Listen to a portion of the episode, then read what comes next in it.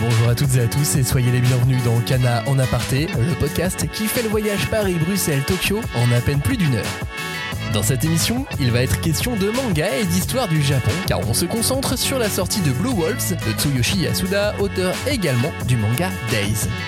En s'intéressant cette fois à une période trouble de l'archipel japonais, le milieu du 19e siècle, le mangaka déploie un scénario à la croisée des genres. Pas complètement historique, pas 100% samouraï, pas totalement initiatique, ce récit d'aventure plonge les lecteurs dans un scénario au rythme surprenant.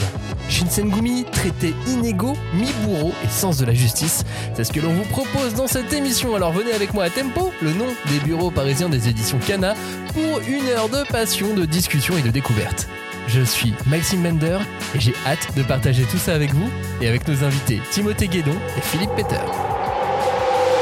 il y a du suspense, on a envie d'avancer euh, dans, la lecture euh, de, la série. On se laisse happer par l'histoire très très facilement. Je me suis laissé porter par le, personnage de Nio qui est euh, qui est un personnage très fort. Il y a quand même forcément un boulot de, documentation conséquent avant de se lancer dans ce genre de, de récit. Pour nous éclairer aujourd'hui, Philippe Peter, journaliste spécialisé en bande dessinée. Bonjour Philippe. Bonjour. Ça fait longtemps toi que l'histoire ou même l'histoire du Japon t'intéresse? Alors l'histoire, c'est une, c'est une vieille histoire, c'est une histoire familiale, et l'histoire du Japon, oui, et notamment via les, les films de Kurosawa à l'époque qui m'ont fait découvrir ça. Également avec nous pour cette émission, Timothée Guédon, éditeur aux éditions Kana et donc éditeur de Blue Wolves et donc de mangas de, de samouraï en, toujours comme Gintama par exemple. Salut Timothée. Bonjour. Cette figure de, de samouraï dans le manga, c'est quelque chose que tu apprécies toi personnellement? Oui, et pas que, pas que dans le manga, la, figure du samouraï au, sens large, voilà, ces personnages avec leur code d'honneur, ces, katanas, et ces, voilà, ces techniques, ça, oui, ça, ça marque, ça nous suit, je crois, de nombreuses années. Dans cette émission, on parle donc du manga Blue Wolves, et de Tsuyoshi Yasuda, son auteur. Le résumé, il ressemble à ça. C'est un manga qui se déroule à Kyoto en 1863, une date importante à, noter. Tsuyoshi Yasuda, il met en scène un jeune orphelin qui travaille dans une taverne, il s'appelle Nyo, et un jour, il tombe sur deux clients très singuliers qui portent fièrement leur sabre et ont un drôle d'accent. Ce sont deux mi-bourreaux, des ronins à la réputation sulfureuse. Et s'ils sont à Kyoto, ce n'est pas un hasard. Ils sont, ils sont venus avec pour mission d'assurer la sécurité des habitants de la ville. La détermination qu'ils vont voir en, en Nyo les pousse alors à, proposer à l'adolescent d'intégrer les mi-bourreaux, de devenir un loup. Il perfectionne alors son physique tout en s'interrogeant sur son sens de la justice. Il espère euh, pouvoir aider les plus faibles, mais le contexte social et politique du Japon vont le rattraper peu à peu. Quel a été, l'un comme l'autre, votre sentiment, votre premier sentiment à la lecture de cette œuvre? Bah, Moi, j'ai retrouvé euh, des souvenirs, on en parlait tout à l'heure, des souvenirs euh, euh, plutôt de cinéma, du coup, de Kurosawa, même si Kurosawa, les films de, de, sabre de Kurosawa les plus célèbres se déroulent plutôt durant l'ère Edo. Mais il y a cette ambiance-là, en fait. Euh, on sent pas encore tout à fait, sauf si on est, je pense, parfaitement au clair avec l'histoire japonaise, on sent pas encore dans ces deux premiers, dans les deux premiers volumes, dans les deux premiers volumes de Blue Wolves qui sont sortis, on sent pas encore cette fin de cette fin de cycle et cette fin d'époque, puisque le Japon va, va passer très très vite à va changer très très vite dans les années qui suivent. Et donc il y a voilà, il y a ce côté un peu nostalgique qui m'a beaucoup plu. Et toi, Timothée? Moi, j'ai surtout, enfin, j'ai d'abord été marqué par le, par le trait de, Yasuda, avec euh, voilà un, dessin avec énormément de traits et peu de trames finalement, euh, et qui, je trouve, se, mariait bien avec la, période, la thématique. Et, euh, le héros, le, personnage de Nio, qui est un, enfant mais qui est entouré principalement par des adultes. Donc ça aussi, ça m'a interpellé et intrigué. Et vous aviez, tu en parlais à l'instant du, contexte historique, Philippe. Tu l'avais en tête, ta première lecture. Tu as réussi à resituer tout de suite Oui, j'ai dû, j'ai dû faire quelques, quelques petites recherches, hein, pour être tout à fait honnête. Euh, parce que c'est vrai que c'est. Je ne sais pas si on va en parler tout de suite ou si on en, parle, on en parlera plus en détail après, mais c'est une période qui est très compliquée.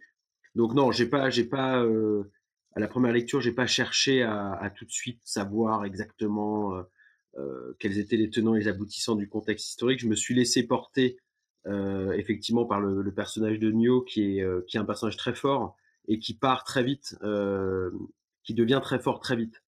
Il y a une séquence, il y a une séquence de bascule, je dirais, quand, quand voilà, quand il a cette révélation et qui veut absolument suivre les, les deux, les deux mi-bourreaux, les deux clients de cette, de cette taverne. Et donc, on, se laisse, enfin, moi, en tout cas, je me suis laissé très vite embarquer par ce personnage. Le contexte historique, c'est venu après, pour en savoir plus, pour mieux comprendre tous les tenants et les aboutissants du, de l'histoire. Et toi, Timothée, tu, tu l'avais en tête. Est-ce que tu, tu, as une idée de comment on peut apprécier ce manga sans rien ni connaître l'histoire du Japon? Alors non, moi j'avais pas le contexte historique en tête. Euh, je suis une mauvaise élève euh, de la classe. Par contre, mes, euh, mes collègues avec qui on a discuté du titre, eux, eux l'avaient davantage. Alors, ce sont pas forcément des spécialistes de l'histoire japonaise, mais voilà, ils avaient un peu plus la, la chronologie en tête. Et donc très vite, la discussion a été est-ce que on peut rentrer dans ce, dans ce manga sans avoir ce, ce bagage historique en, tête et, voilà. Et donc là, moi, j'étais dans la position de celui qui ne l'a pas, et, euh, et ça m'a pas posé de problème pour, pour rentrer dedans.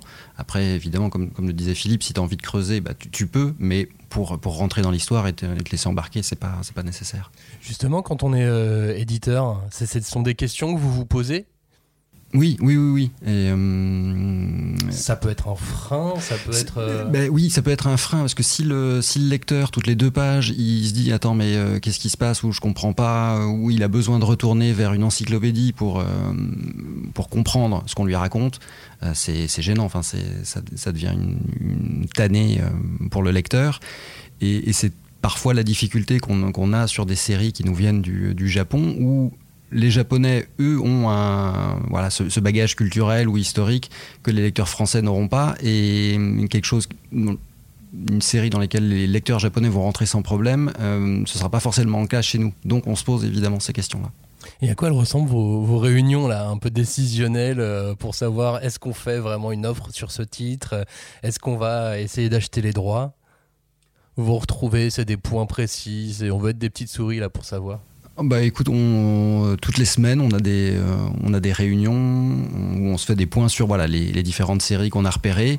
Euh, en fonction de l'avancée de la série, si le, si le tome 1 est, sorti, s'il y a une deadline qui a été annoncée par, par les ayants droit, bah on, voilà, on se dit, bon, ok, on, y va, on n'y va pas, et on fait un peu le tour de la question, on pèse le pour, le contre, parce qu'il n'y a, y a pas toujours des évidences.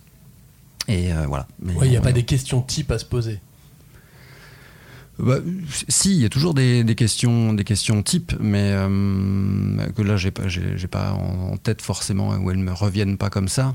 Mais on, ouais, on, essaye de, on a plutôt une grille de lecture. Est-ce que ça coche telle ou telle case? Euh, Tu vois, ça va être le rythme de parution. Euh, si la, si la tranche d'âge est, facilement identifiable pour que nous on sache derrière, alors dans, notre catalogue, où est-ce, qu'on va placer le titre, sous quel label, ce, genre de questions. Et pour Blue Wolves, quels ont été les, les arguments qui penchaient en sa faveur parce que c'est un titre assez, euh, assez à part en plus? Ben, c'était justement un peu ça qui a fait la, différence. Euh, déjà le fait qu'on se laisse euh, happer par l'histoire très, très facilement. Et, euh, après, la, discussion a plutôt été sur où est-ce qu'on le met, dans, sous quel label on, on le mettait? Parce que au niveau du du trait. Euh, on trouvait que ça, tirait plutôt vers euh, le seinen, alors que c'est un shonen et que le héros est, un héros de shonen qui, euh, qui par, par rapport à, sa, à son âge, sera plus proche de lecteur de shonen que de lecteur de seinen. Et, et c'est lui qui porte l'histoire et il a ce regard plutôt d'enfant sur le monde adulte. Et c'est ça qui nous a, qui nous a emballés. On a eu euh, la chance de pouvoir envoyer une petite, euh, petite dix-quinzaine de, questions à Tsuyoshi Yasuda, l'auteur de, Blue Wolves. Il nous a répondu assez, assez brièvement et je vous propose de partager certaines de, certaines de ses réponses. Il a commencé par nous dire que c'était difficile de faire une personne, euh, d'une personne réelle le protagoniste, puisqu'on est sur une série donc historique avec des gens qui ont existé dans la réalité, qu'il reprend dans son manga dans lequel il va fictionner une partie de leur, une partie de leur vie et encore pas tant que ça. Et donc il nous dit que c'est pourquoi il a choisi le personnage fictif de Nyo comme euh, héros, comme protagoniste principal pour justement avoir cette liberté de, de pouvoir en faire ce qu'il veut et j'imagine emporter les, lecteurs parce que sans Nyo on se laisse pas emporter euh, de la même manière.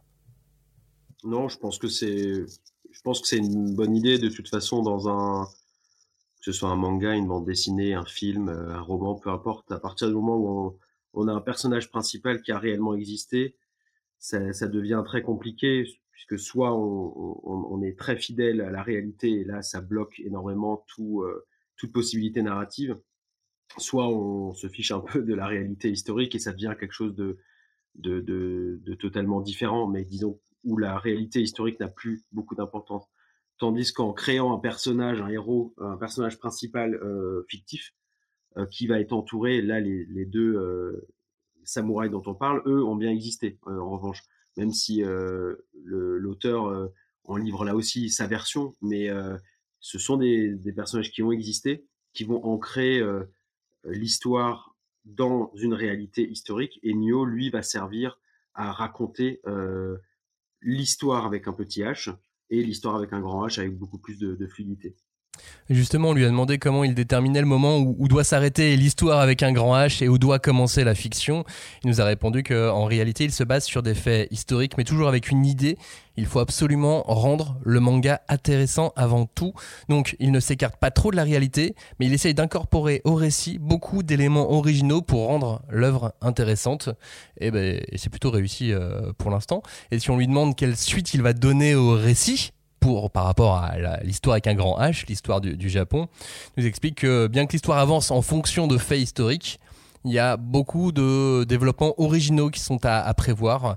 Euh, par exemple, pour protéger le, shogun, les héros vont entre autres devoir lutter contre des assassins ou encore des, terroristes. Voilà, il se permet de, d'agrémenter la grande histoire avec plein de, plein de, petits, euh, plein de petits détails euh, comme ça parce que effectivement, pour moi, c'est pas c'est pas un manga historique. Il, a il a ce background historique. Il se passe pas dans à notre époque. Il y a des événements réels qui sont euh, sur lesquels l'auteur s'appuie, mais il en fait un, manga d'aventure avec euh, avec des rebondissements, des intrigues, euh, des, des, complots, des assassinats. voilà. effectivement, c'est il reste dans l'essence du manga, qui est une lecture de divertissement. Toi aussi, Philippe, tu vois ce manga comme euh, un titre à la croisée des genres? Ouais, bah, je pense que c'est. Ça dépend de l'approche qu'on a, euh, ça dépend ce qu'on recherche, mais je pense que ce manga offre à la fois euh, effectivement toutes les toutes les qualités d'un d'un manga, d'un shonen, même s'il tire un peu vers le vers le seinen, mais enfin il, a, il ces qualités là, ces, ces qualités narratives, il y a du suspense, on a envie d'aller on a envie d'avancer euh, dans, la lecture euh, de, la série. Et en même temps, si effectivement on s'intéresse euh, au contexte historique, c'est ce qui est mon cas parce que c'est comme ça, je j'y peux rien. et ben, je pense qu'on y trouve aussi pas mal de pas mal d'éléments et qui vont naturellement nous nous inciter ensuite, si on le souhaite toujours, à aller chercher ailleurs plus, d'informations. On peut pas on peut pas je pense qu'effectivement, comme le disait Timothée, c'est pas une bonne idée ou de, de, de, faire d'un manga une encyclopédie historique. C'est, ça devient illisible, surtout sur cette période. Et pour ceux qui n'ont pas lu le manga, est-ce que justement tu peux nous en dire un peu plus sur cette partie historique, cette histoire de, de traités inégaux dont il est question dans le manga? Alors le, donc en fait l'histoire se déroule en, en 1863. Alors à l'époque en France, on est c'est le Second Empire. Hein, euh, on a creusé déjà le canal de Suez. Euh, enfin, on est dans, on est en pleine, euh, c'est déjà, ouais, on est en plein milieu de la révolution industrielle. Donc, euh, au Japon, c'est la fin de, l'époque de l'ère Edo, donc du Japon médiéval. et cette époque est très compliquée d'un point de vue historique, parce qu'il y a différentes factions politiques qui s'affrontent. Donc, en gros, pour, pour faire court, il y a le shogunat euh, qui détient euh, le qui détient le pouvoir effectif au, Japon. Euh, je dis je fais court parce qu'en fait il y a des clans qui s'affrontent pour euh, le pour le leadership au sein du shogunat, donc c'est pas aussi simple que ça.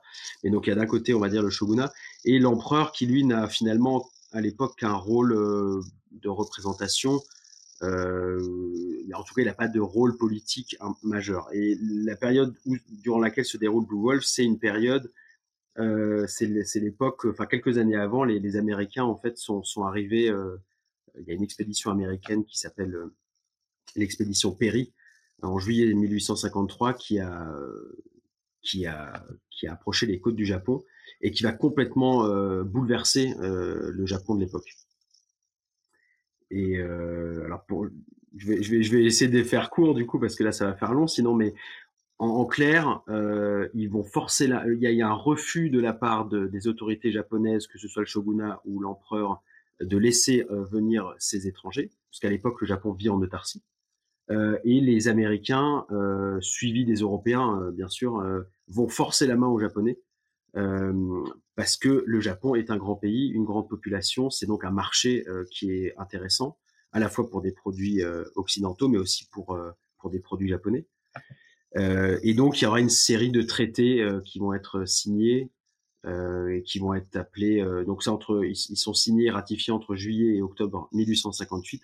Et on les appelle les traités inégaux parce que effectivement, il n'y avait pas de compensation pour le Japon, mais du côté occidentaux, il y avait l'obligation pour les Japonais d'ouvrir leurs ports au commerce extérieur. Euh, des, des, droits de douane très faibles, l'obligation de laisser des marchands occidentaux euh, s'installer au Japon, etc., etc. Donc, y a, quand on dit traité inégaux, c'est vraiment ça. C'est-à-dire qu'il y a d'un côté euh, les occidentaux qui obtiennent des droits et de l'autre les japonais qui n'en obtiennent pas, en fait, de facto. Et c'est ce qui nous emmène au, premier volume de, Blue Wolves, qui démarre donc en 1863, au point de jonction de, toutes ces affaires d'État et, et cet ordre d'expulsion des barbares, c'est ça?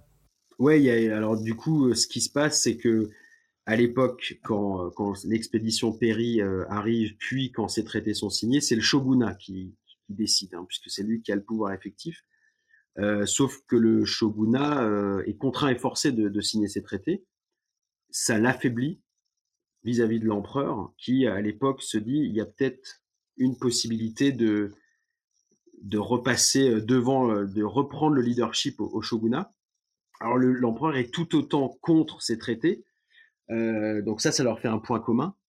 Euh, mais l'empereur va jouer, va jouer la carte. Euh, en fait, c'est un début de, de c'est pas une guerre civile encore, mais c'est il y, y a, vraiment des affrontements politiques.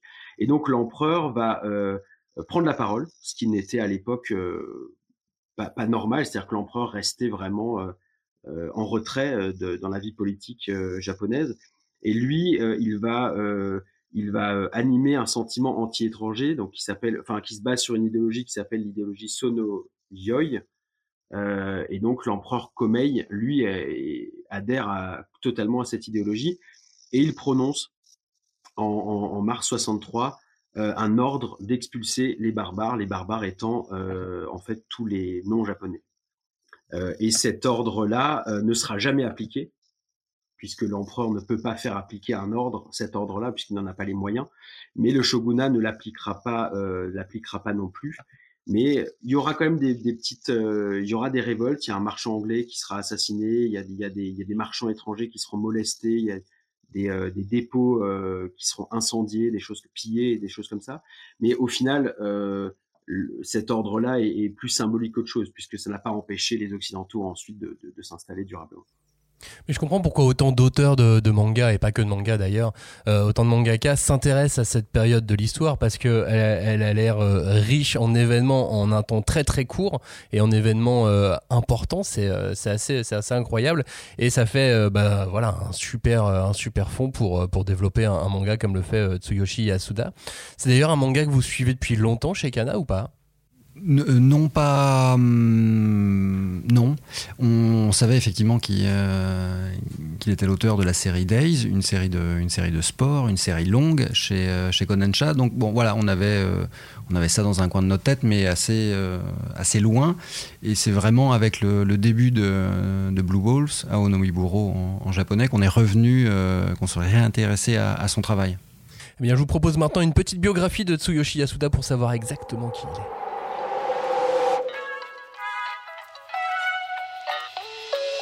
Le talentueux et polyvalent Tsuyoshi Yasuda est né en 1980 à Hino, dans la métropole de Tokyo. Ce grand fan de Takehiko Inoue et Tayo Matsumoto débute son parcours lorsqu'il devient assistant du mangaka Taro Sekiguchi pour la série Wild Baseballers, inédite en France. Cette expérience lui permet d'apprendre les ficelles du métier et de développer ses compétences artistiques. Cependant, il ne se contente pas de rester dans l'ombre de Sekiguchi car il aspire à créer ses propres mangas. Et ainsi, en 2005, Yasuda fait ses premiers pas en tant qu'auteur solo avec Overdrive. Prépublié dans le Weekly Shonen Magazine, ce récit met en scène l'histoire d'un jeune cycliste aspirant à devenir un champion. Le titre connaît alors un succès notable et il est compilé en 17 volumes, permettant à Yasuda de se faire remarquer dans l'industrie du manga. C'est en insistant du côté du sport que l'artiste continue à avoir du succès en se lançant dans l'athlétisme, puis dans le football. Il signe Ishin no Kaze ni Nare en 6 tomes, puis Furimukuna Kimiwa en 4 volumes et surtout Days en 2013. Dès lors, il s'attire une base de fans dévoués et remporte un immense succès éditorial au Japon. Cette œuvre de 42 volumes connaît également une adaptation en animé, renforçant encore davantage la popularité de Yasuda. Et c'est d'ailleurs avec Days qu'il remporte le prestigieux prix du meilleur shonen manga à la 40e édition du prix du manga Kodansha. Après 8 années consacrées au ballon rond, il change complètement de registre avec Ao no Miburo, publié désormais sous le titre Blue Wolves chez Kana. Et il nous plonge dans une toute autre époque. Ce changement de genre démontre la volonté d'Yasuda de repousser les limites de son art. Avec sa narration immersive et son attention aux détails historiques, il sait comment susciter l'intérêt des lecteurs. Pour réussir ce tour de force, il nous confiait d'ailleurs s'être notamment inspiré autant de l'histoire avec un grand H que d'œuvres des années 80 comme Rainbow Samurai ou de Taiga Drama, ces séries fleuves et historiques proposées par la chaîne japonaise NHK. Tsuyoshi Yasuda, donc, euh, dans l'interview euh, qu'il nous a accordé, il explique aussi que par rapport à ses précédentes œuvres, c'est un manga beaucoup plus amusant à dessiner, mais en même temps assez difficile, et ça on le comprend euh, aisément, notamment pour la, partie historique. Et on lui a demandé aussi s'il passait de Days à Aono Miburo, à Blue Wolves, c'est un, un vrai changement d'univers, donc il s'est approprié les Miburo et comment est-ce que c'est comme s'approprier une équipe de football? Et nous a répondu que le fait de devoir dessiner et représenter une équipe est quelque chose de, commun aux deux œuvres effectivement, mais que les personnages de Ao no Miburo sont presque tous deux fois plus âgés que ceux de Days et c'est là que réside selon lui la difficulté et il avoue aussi que euh, parfois il a l'impression d'avoir rendu les membres de l'équipe des Ao no Miburo trop proches les uns des autres. Bon, ça va, je trouve qu'on les reconnaît quand même les Miburo. Ouais, oui, oui, dans l'ensemble, il a, il a, réussi à trouver des, des, caractères, des spécificités à chacun. Moi, je, ça me choque pas. Là. Je trouve qu'il est un peu dur avec lui-même. Ouais. bon, les mangakas sont souvent durs avec eux-mêmes en général. Dans, la question suivante, il, on lui a demandé d'où est venue cette idée de prendre précisément Demi Bourreau pour créer une histoire autour d'eux? Il nous a répondu que lui vient de Hino, une ville de la métropole de Tokyo. Et donc l'existence du Shinsengumi lui est familière depuis son plus jeune âge et ça l'a toujours intéressé. Le Shinsengumi, on va en reparler euh, tout à l'heure. On n'y est pas encore là avec, euh, avec, avec les deux premiers tomes de Blue Wolves. C'est le, c'est le, les prémices. On est, euh, oui, ça, ça arrive incessamment sous peu, ouais ça va arriver, je pense, dans, dans, le manga. En, quoi vous pensez que son travail sur Blue Wolves ressort du, paysage éditorial actuel? Je vous explique pourquoi ça. Pourquoi cette question Parce que on a l'impression que les éditeurs au Japon, qui sont toujours en train de, chercher le blockbuster constamment, s'éloignent de plus en plus des mangas euh, archétypés et cherchent des choses un peu plus originales, moins standardisées. Et effectivement, Blue Wolves est moins standardisé. Oui, il y a une espèce de, de, pas de côté qui est, qui est fait en, effectivement, en proposant un shonen, mais qui, tire vers, vers le seinen, avec ce mélange de, voilà, de personnages, euh, le protagoniste qui est un enfant, mais qui est avec, avec des adultes, avec des thématiques aussi plus... Euh, peut-être plus, plus matures par rapport à la notion de justice, par exemple, et, je pense que les, bah, tous les éditeurs euh, bah, se rendent compte aussi, bah, il y a, peut-être voilà, on a fait un peu le tour de tout un tas de, de récits. Il faut réussir à proposer autre chose aux, lecteurs, et donc on, on, ils vont ouais, essayer de mixer peut-être des euh, différents, différents registres pour amener de l'originalité. Quel regard, Philippe, tu portes sur cette production actuelle? Euh, Alors, je lis certainement moins de mangas que Timothée, mais par rapport à mes lectures par rapport aux thématiques euh, et par rapport aux genres qui sont abordés, de mon expérience, je trouve qu'effectivement c'est assez original. Euh, c'est peut-être un, retour en arrière, mais ça, peut être perçu comme négatif, mais dans le sens où euh, euh c'est pas forcément un, genre et un sujet qui à l'heure actuelle est particulièrement porteur. Et moi la deuxième chose, donc ça je trouve ça intéressant de prendre ce risque-là d'un point de vue éditorial ou même en, tant qu'auteur. Et la deuxième chose, c'est que je trouvais que, par rapport à ce que disait Timothée sur le, le fait que ce soit un shonen qui tire vers le seinen, je trouve que ça se sent, ça se ressent beaucoup au niveau du trait, clairement. Euh, là, je parle vraiment d'un point de vue purement graphique et au niveau du découpage. Je trouve que c'est un découpage qui est beaucoup moins nerveux, euh, beaucoup plus posé euh, qu'un shonen, on va dire classique, euh, qu'on tire plus là effectivement vers un seinen où on essaye moins d'épater euh, le lecteur avec des grands effets, des grands effets et plus avec un découpage voilà classique, plus classique on va dire. Est-ce que ça correspond aussi peut-être au, au, protagoniste qui est Nio, qui est, qui est, finalement plus posé que, ou plus malin, plus intelligent que beaucoup d'autres enfants? Est-ce que c'est peut-être pour ça qui Certainement, ouais, certain, certainement. En tout cas, je trouve que c'est cohérent avec effectivement avec le, personnage, avec l'ambiance. Je suis toujours impressionné par euh, cette faculté qu'ont les auteurs déjà à s'approprier des univers à ce point-là. Alors d'ailleurs, on parle, on parle d'auteurs, mais c'est souvent des duos éditeurs et, auteurs. Et, euh, et, à passer surtout d'un manga de sport à succès de football, avec, avec ses codes vraiment très particuliers, à une œuvre hybride et historique. C'est c'est vraiment, euh, c'est vraiment euh, s'écarter totalement de ce qu'ils faisaient avant, quoi. Oui, non, ils sont, ils sont bluffants à ce niveau-là.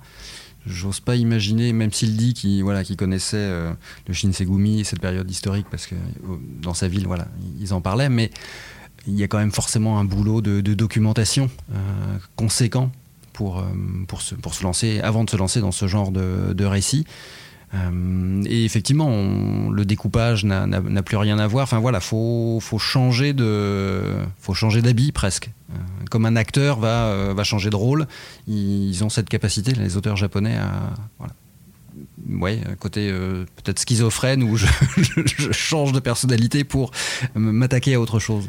Dans son interview, il qualifie son œuvre de Jedi Geki. C'est un terme qu'on utilise euh, pour parler de cinéma principalement, en tout cas euh, ici en France. On pense à Akira Kurosawa par exemple, et ses 7 sa Samouraï. Ce manga, tu en parlais euh, un petit peu plus, plus tôt dans l'émission, Philippe. Il est plus ciné cinématographique qu'à l'accoutumée? Oui, il euh, y a une dimension. Euh, moi, ça m'a fait penser effectivement au, à, à, Kurosawa. Ça m'a ça aussi fait penser à un film euh, de Sawashima bah, qui parle justement de la naissance du Shinsengumi. Euh, assassin, euh, en anglais, c'est Assassins of Honor. Je sais plus le, titre en, en, français, mais enfin, c'est un ce film de Sawashima qui date de la fin des années 60, début des années 70. Et oui, j'ai retrouvé, j'ai retrouvé ce côté, euh, cette, euh, une certaine forme de lenteur dans la narration. Je dis une certaine forme parce que c'est pas lent. Il hein. faudrait pas faire croire aux auditeurs que, que c'est très lent, mais on prend le temps, disons, de. Et encore une fois, ça, c'est aussi matérialisé par le découpage, c'est-à-dire que c'est moins nerveux, on est moins dans de l'action pure. On se pose, il y a des scènes qui sont assez longues, on prend le temps d'installer les personnages, euh, la, scène de rencontre entre Nio et les deux et les deux samouraïs, elle est assez longue et elle est très importante parce qu'elle permet de vraiment comprendre qui sont les, ces deux samouraïs là en quelques planches euh, et euh, quelles vont être les relations avec Nio. Et, et ça, je, oui, ça, ça me fait penser à ce cinéma japonais euh, de, de, de, cette époque-là. Ouais. Moi, j'ai pensé à Kitano aussi. Ouais. Euh, je sais pas si tu vois la, la scène euh, dans Sonatine où tu as les, euh, bah les, les, mafieux qui sont sur la plage et qui sont en train de faire des combats de sumo. On a la même chose dans, euh, dans Blue Wolves où tu as un moment les enfants qui se retrouvent à voir des adultes qui vont faire un combat de sumo ou, qui, est, assez, euh, assez burlesque. Et on, on, est aussi voilà, dans un monde ultra violent mais avec des, des moments de tranche de vie euh, plus, plus fun. Et, c'est en ça que je, voilà, j'ai pensé à Kitano. Il y a dans Zatoichi, il y a ça aussi. Hein. Il y a ce, ce, ces ruptures rythmiques systématiques entre de la violence. Bon, là, chez Kitano, c'est très, très, très violent quand même. C'est très sanglant. Là, dans Blue Wolf, c'est pas le cas. Enfin, en tout cas, pour l'instant, je, je pense que ça devrait. Oui, en même temps, on est dans une période qui, pour le coup, est violente. Pour le coup, enfin, les, oui, les, oui. les, les, les morts sont. Euh sont assez brutales. Ouais, ouais, mais bon, après, c'est un shonen, donc il y aura ça. Normalement, ça devrait moins s'empiler et moins. moins dégouliné que chez Kitano parce que c'est quand même sa spécialité. Oui, oui. Mais oui, oui, il y a euh, Sonatine, je l'ai plus assez en tête là.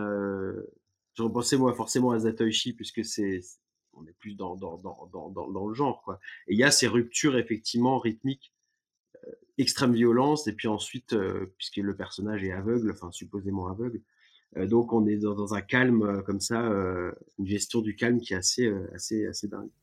Mais justement, les Miburo ont cette réputation au Japon d'être des, personnages brutals et cruels.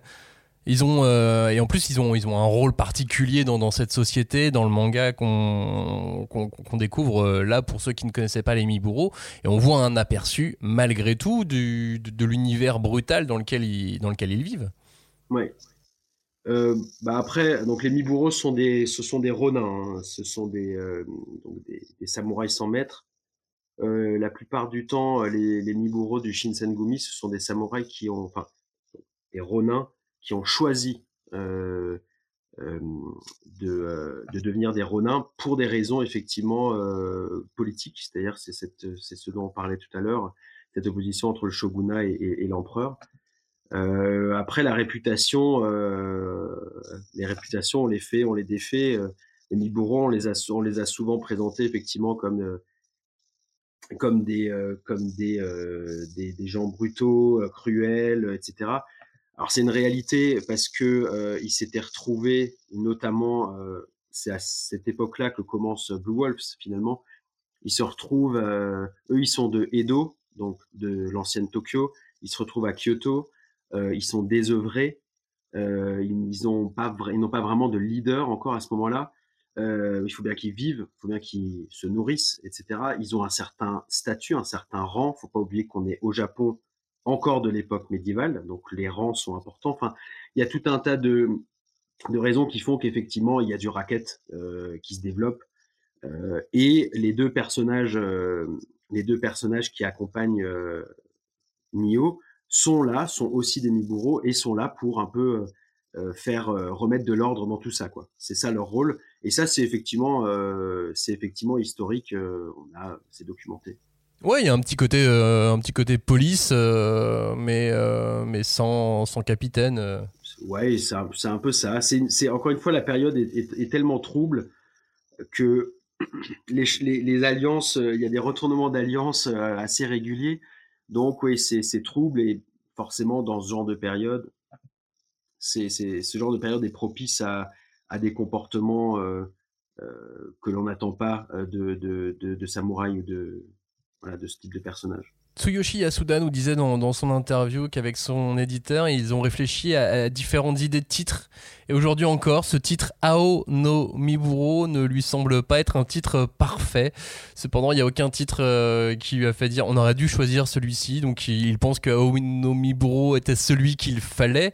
En France, ce titre s'appelle Blue Wolves. C'est un titre international ou c'est vous qui l'avez choisi? Non, c'est nous qui l'avons choisi. Euh, parce que le traduction littérale serait les, loups de, Mibou. Et hum, on avait peur euh, que euh, voilà, un titre avec loup fasse trop enfantin par rapport à la, à la thématique euh, du, euh, de la série. Et, euh, et, voilà, et on, et on est parti du coup sur une. C'est trouver un titre anglophone pour, pour sortir de, de, ce qui nous coinçait avec, avec Lou, qui, voilà, qui avait tendance à nous ramener vers trop de choses enfantines. Et euh, ça, a été, euh, ça a été accepté tout de suite par, euh, par l'équipe éditoriale japonaise et donc j'imagine l'auteur, ce titre Oui, oui, oui. Il n'y a, pas eu de, pas eu de discussion. On n'a pas dû argumenter sans, cette fois avant. bon, ça veut dire que du coup ça lui plaisait. C'est ça. Il y a donc aussi ce personnage de, de Nyo et on lui a demandé quel était pour lui, pour Monsieur Yasuda, son, son rôle dans le, dans le récit. Donc il nous explique que son rôle c'est d'introduire les valeurs modernes euh, dans, le, dans le récit, chose que euh, ne font pas pour lui les Miburo et qu'il a choisi une couleur des cheveux différente. Au début, ça devait être euh, les autres personnages avaient les cheveux noirs, donc il a rendu ceux de Nio blanc pour vraiment marquer la, différence. Puis on lui a demandé si l'idée à un moment donné c'était de dépeindre aussi la réalité d'une guerre, cette situation d'enfant au milieu d'un monde d'adultes avec d'autres préoccupations. Et il nous a expliqué qu'il il a plutôt dessiné en imaginant des personnes vivant à une époque où la mort fait partie du quotidien et parmi ces personnes donc des enfants et, ce personnage, ce personnage de, de Nio qui est intrigant hein, comme personnage. On parvient pas encore à voir quel est son, quel va être son destin précisément. Il y a cette idée du, du sens du mot justice, mais, mais ça reste un enjeu, un enjeu vague malgré tout. Oui, moi, pour l'instant, je, je, le perçois comme ce personnage qui va servir un peu de garde-fou aux adultes. Euh, on décrivait ces, euh, ces, adultes qui peuvent être violents et, et ce monde qu'il l'est. Ouais. Et ce monde qu'il l'est. On veut ramener la, la justice, l'ordre, mais c'est très facile de basculer de l'autre côté dans une espèce de, à son tour, de violence par rapport aux, bah, aux autres citoyens. Et c'est ce que, c'est ce que dit Nio. Dans ce monde, à chaque fois, de toute façon, c'est nous les enfants qui, qui trinquons. Donc voilà, il, quel, quel est comment il va réussir à changer les, choses? Est-ce qu'il va, est va y parvenir? C'est tout l'enjeu de la série. Toi aussi, t'as intrigué euh, le personnage de, de Neo, Philippe? Oui, parce que euh, sa quête, elle paraît complètement. Enfin, elle est, elle est, euh, elle est très louable. et en même temps, elle paraît complètement en décalage par rapport à, au désordre ambiant. Et, et, donc, elle paraît d'autant plus louable. Donc, oui, on va voir on va voir ce qu'il va donner. Ouais, parce que surtout, en général, euh, les, les, les, les, héros de, de, manga shonen ont un objectif assez, assez clair et, euh, et tangible. Là, euh, aiguiser son sens de la justice, finalement, c'est pas très tangible. Il y a, y a, d'autres choses qui vont, qui vont arriver, j'imagine. Bah, c'est surtout de, moi, j'aimerais surtout savoir quelle, de quelle justice il parle, que de quelle, quelle justice il souhaite, puisqu'encore une fois, la période est trouble euh, les, les, les, valeurs de l'époque euh, sont pas. Euh, enfin, c'est toujours pareil quand on lit quand on lit un manga comme ça avec nos valeurs de 2023 occidentales qui plus est. on va voir. J'ai hâte de voir comment l'auteur a, a réussi à réussira à faire quelque chose de, de, d'effectivement de cohérent par rapport à l'époque, par rapport à, oui, par rapport à l'époque les personnages principaux sont souvent un peu, un peu lisses dans, dans ce type de manga. À un moment donné, Nyo, on pense qu'il qu'il l'est un petit peu trop. Puis il y a cette fin du tome 1, ces, ces 10-15 dernières pages où il se révèle euh, avoir beaucoup beaucoup de beaucoup de caractère et puis euh, puis il y a ces autres euh, ces autres orphelins qui font pas partie de l'histoire mais qui font partie de la, de la fiction. D'ailleurs moi j'ai le sentiment que lui l'auteur préférerait plus s'amuser avec ces orphelins qu'avec les autres personnages. Bah, ça rejoint ce qu'il ce qu'il expliquait. Ce sont des personnages fictifs qui lui donnent cette euh, cette marge de manœuvre cette liberté qu'il a moins avec avec les personnages historiques Comment tu les as, tu les as euh, ressentis ces orphelins? Parce que moi, je, trouve que finalement le, fun du manga est aussi avec eux. Oui, bah c'est, ils sont euh, imprévisibles, je dirais. Euh, des, ce sont des personnages qui vont être, qui vont être intéressants dans le développement de, la série parce que, encore une fois, ce sont des personnages de fiction, même s'ils se basent sur aussi des, réalités.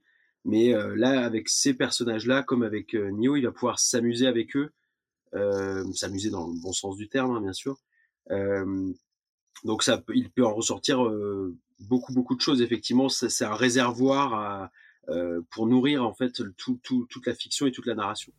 Et on arrive donc au Shinsengumi. C'est un mot qu'on connaît, c'est un terme qu'on a déjà vu dans le manga, dans l'animation, dans, énormément de choses.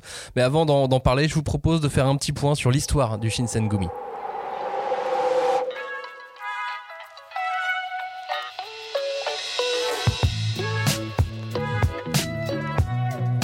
Shinsengumi, derrière ce nom se cache un groupe de samouraïs qui a marqué l'histoire du Japon. À l'époque du shogunat Tokugawa, au 19e siècle, le pays est en plein bouleversement au bord d'une guerre civile.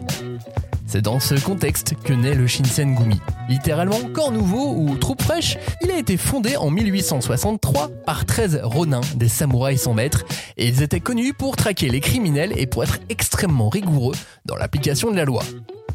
Il s'applique par la suite un code d'honneur et des règles très très strictes. Ils avaient des règles pour absolument tout. Comment se comporter, comment s'habiller, comment se coiffer, et même comment tenir leur sabre.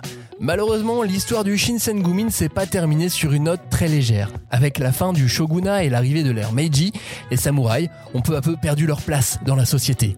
Certains membres du Shinsengumi ont continué à se battre pour ce en quoi ils croyaient, tandis que d'autres ont disparu dans les ombres de l'histoire. Les membres du Shinsengumi ont laissé derrière eux un héritage complexe et controversé qui continue d'alimenter les débats historiques de nos jours.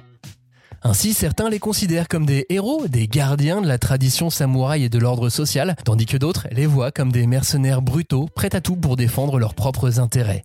Mais une chose est sûre, le Shinsengumi reste un symbole de cette époque tumultueuse du Japon où les valeurs traditionnelles se heurtaient à certaines idées nouvelles et à une certaine idée du progrès.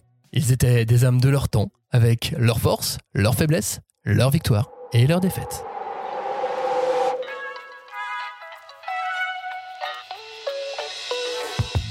Le Shinsengumi, donc, dans ce manga, il va avoir un rôle très important. Enfin, on imagine qu'il va avoir un rôle, euh, un rôle important, puisqu'on est, euh, on est au seuil de la fondation du, Shinsengumi. On est, on est à quelques semaines, peut-être quelques, quelques mois. J'ai plus, j'ai pas la date précise en tête par rapport aux, deux premiers tomes du, manga, en tout cas. Et j'imagine qu'il va avoir un rôle de, cadre, presque d'école, finalement, pour euh, correspondre un petit peu à certains canons du manga d'aventure. Oui, il va y avoir de, ça. Et puis c'est le, l'école, la maison, le foyer. Il y, a, ça aussi derrière, euh, enfin je trouve, dans, ce groupe d'hommes euh, qui, bah, qui étaient effectivement euh, désœuvrés et qui se, se rassemblent. Et ça, voilà, on reconstitue une famille, c'est peut-être un bien grand mot, mais un clan. Euh, qui n'en est pas un non plus. Mais voilà, on, est, plus fort à, plusieurs, mais, il y a aussi dans le quotidien, dans l'entraide, dans le supporter l'époque, bah c'est bien d'avoir des, des, potes. Et euh, il y, a vraiment cet esprit-là, je trouve, euh, entre, les, personnages, notamment les adultes. Il y a un côté, camaraderie et parfois franche et viril, mais, qui, apporte aussi sa, dose de légèreté par moment très très viril, parce que ça manque vraiment de personnage féminin pour l'instant, à part la petite sœur de, de, Nyo. Tu le vois comme ça aussi, Philippe, euh, au rôle de, cadre ou de camaraderie ou d'école, ce, ce, futur Shinsengumi, ou en tout cas cette, pour l'instant cette ville-là avec les Miburo? Ou est-ce que c'est la caserne? Oui, oui c'est pas là, c'est pas, c'est une petite caserne, une caserne spéciale, quoi. Non, mais euh, là pareil enfin je vais euh, je vais je vais je vais rentrer dans mes travers et de, et, rapprocher euh, l'histoire avec un petit h de l'histoire avec un grand H. Euh, ce qui naît faut bien voir que ce qui naît en 1863 avec le Shinsengumi c'est cette aventure elle va durer dramatique aventure dramatique elle va durer cinq ans.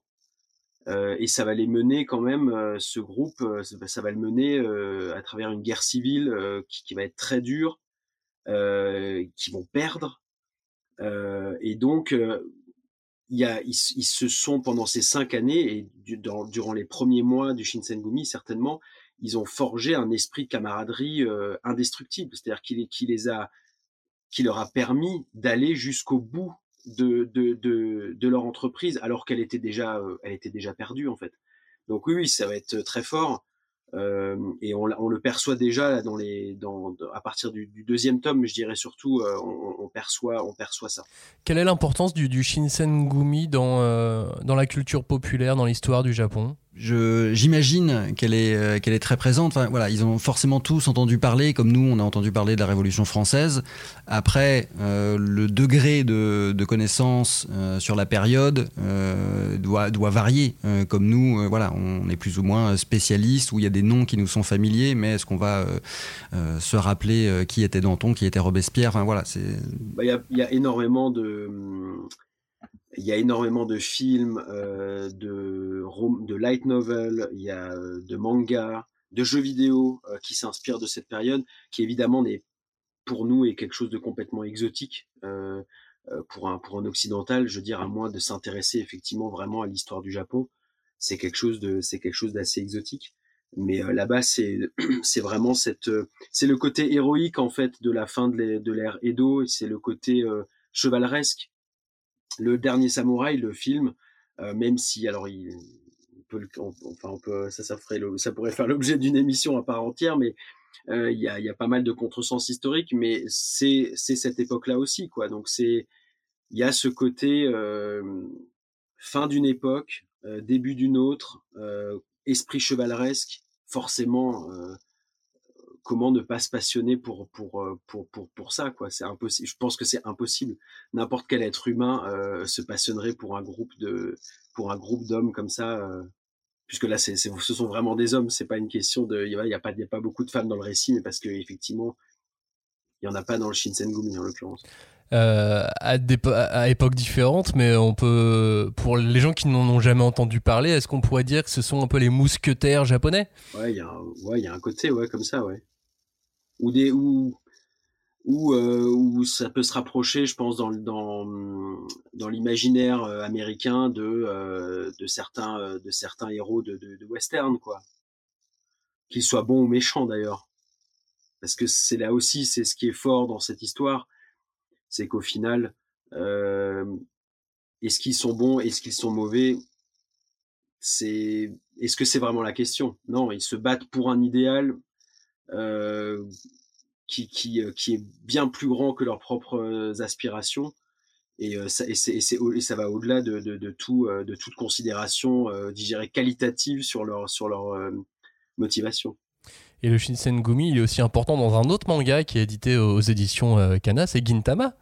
Toi qui es fan euh, de Gintama, Timothée, tu alors, retrouves le même Shinsengumi, mais alors traité dif voilà, radicalement c'est, différemment. C'est, l'opposé, où on est dans, le, dans l'humour et, et, la parodie hein, dans, dans, Gintama. Là, on est dans un récit beaucoup plus sérieux. Mais donc c'est très drôle de, bah de, oui, de, de retrouver des, des, personnages qu'on a croisés dans une autre œuvre et voilà comment bah, un auteur aborde ces personnages-là versus l'autre vision qu'on a pu en avoir au, précédemment. Tu as pu déjà recroiser là, dans, rien qu'avec les deux premiers tomes certains personnages ou pas encore bah, euh, Kondo, Kondo, oui, ouais. euh, notamment. Euh, Jikata, enfin oui, oui, ils sont, on les retrouve très vite quand même. Il y a, dans, dans Gamaran aussi, il y avait des personnages inspirés du Shinsengumi. Parce que bah, il y a tellement de personnages comme Gamaran, c'est un manga, un manga tournoi assez qui se passe plus ou moins, même si c'est pas daté précisément, plus ou moins à, à la même époque. Euh, sauf que bah voilà, il y a une multitude de personnages vu que tout le monde s'affronte et que euh, il a dû en créer plus d'une centaine. Donc il s'est inspiré notamment de certains euh, capitaines du Shinsengumi pour pour faire pour faire certains certains personnages. Mais c'est vrai que c'est quelque chose qu'on retrouve bah, bien souvent dans le dans, dans, le manga et dans la culture populaire japonaise. Tsuyoshi Yasuda, euh, dernier petit point dans l'interview qu'il nous a accordé, il nous expliquait que comme il existe des informations historiques concernant les véritables membres du Shinsengumi, il a imaginé leur personnalité en reprenant cette base historique.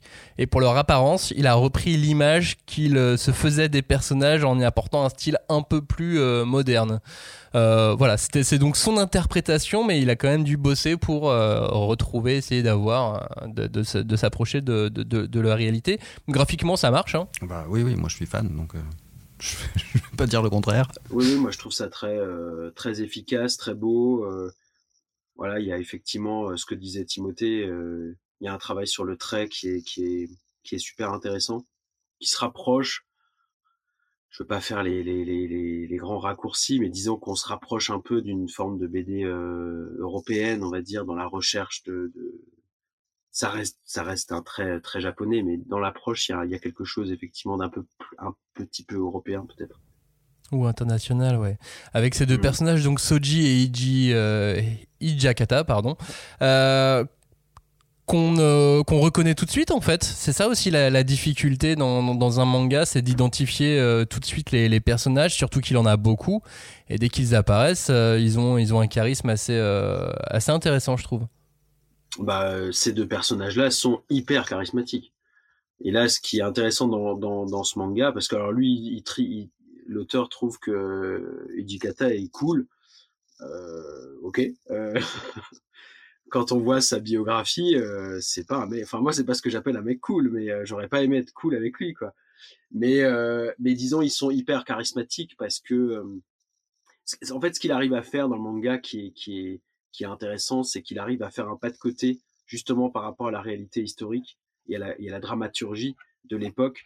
Et il leur donne un, à tous les deux un, enfin, chacun a son sens de l'humour euh, très particulier mais ils ont un côté second degré, un côté euh, qui, ce second degré qui permet de, de mettre d'installer un certain décalage.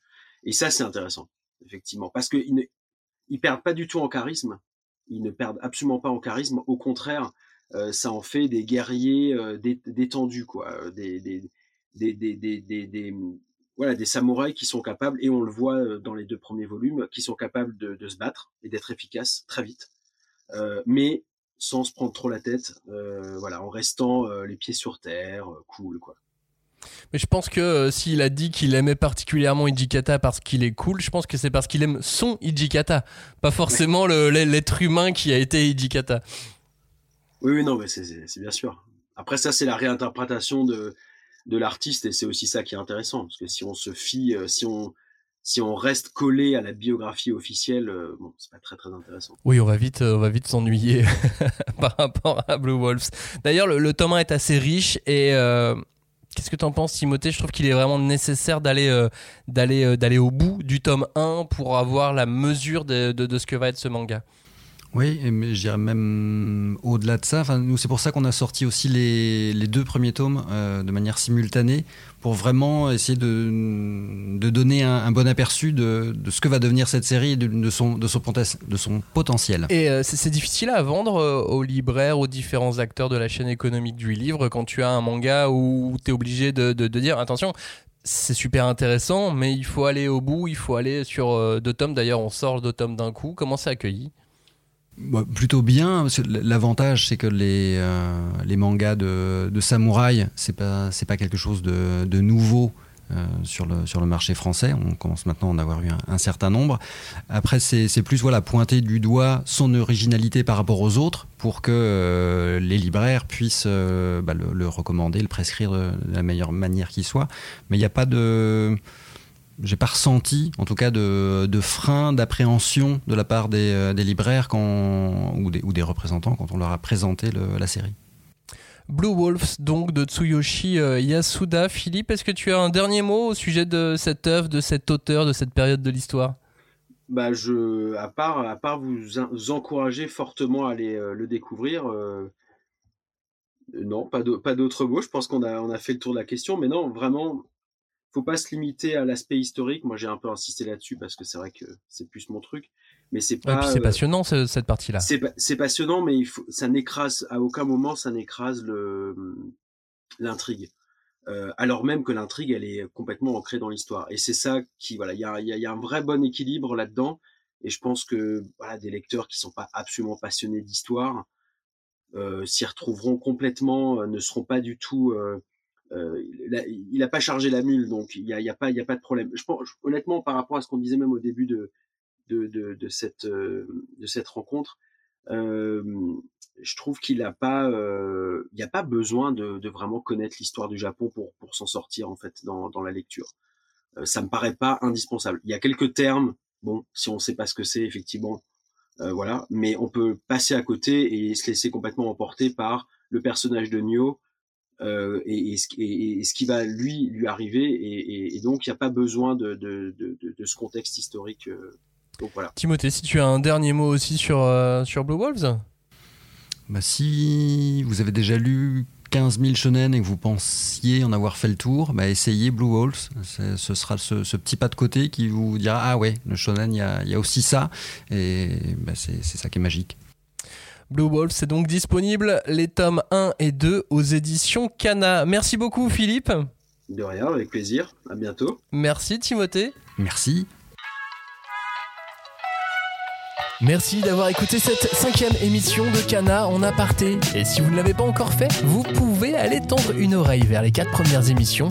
Et si vous avez aimé cette heure passée ensemble, n'hésitez pas à mettre une note, à laisser un commentaire, à vous abonner et à activer les notifications sur vos applications podcast habituelles.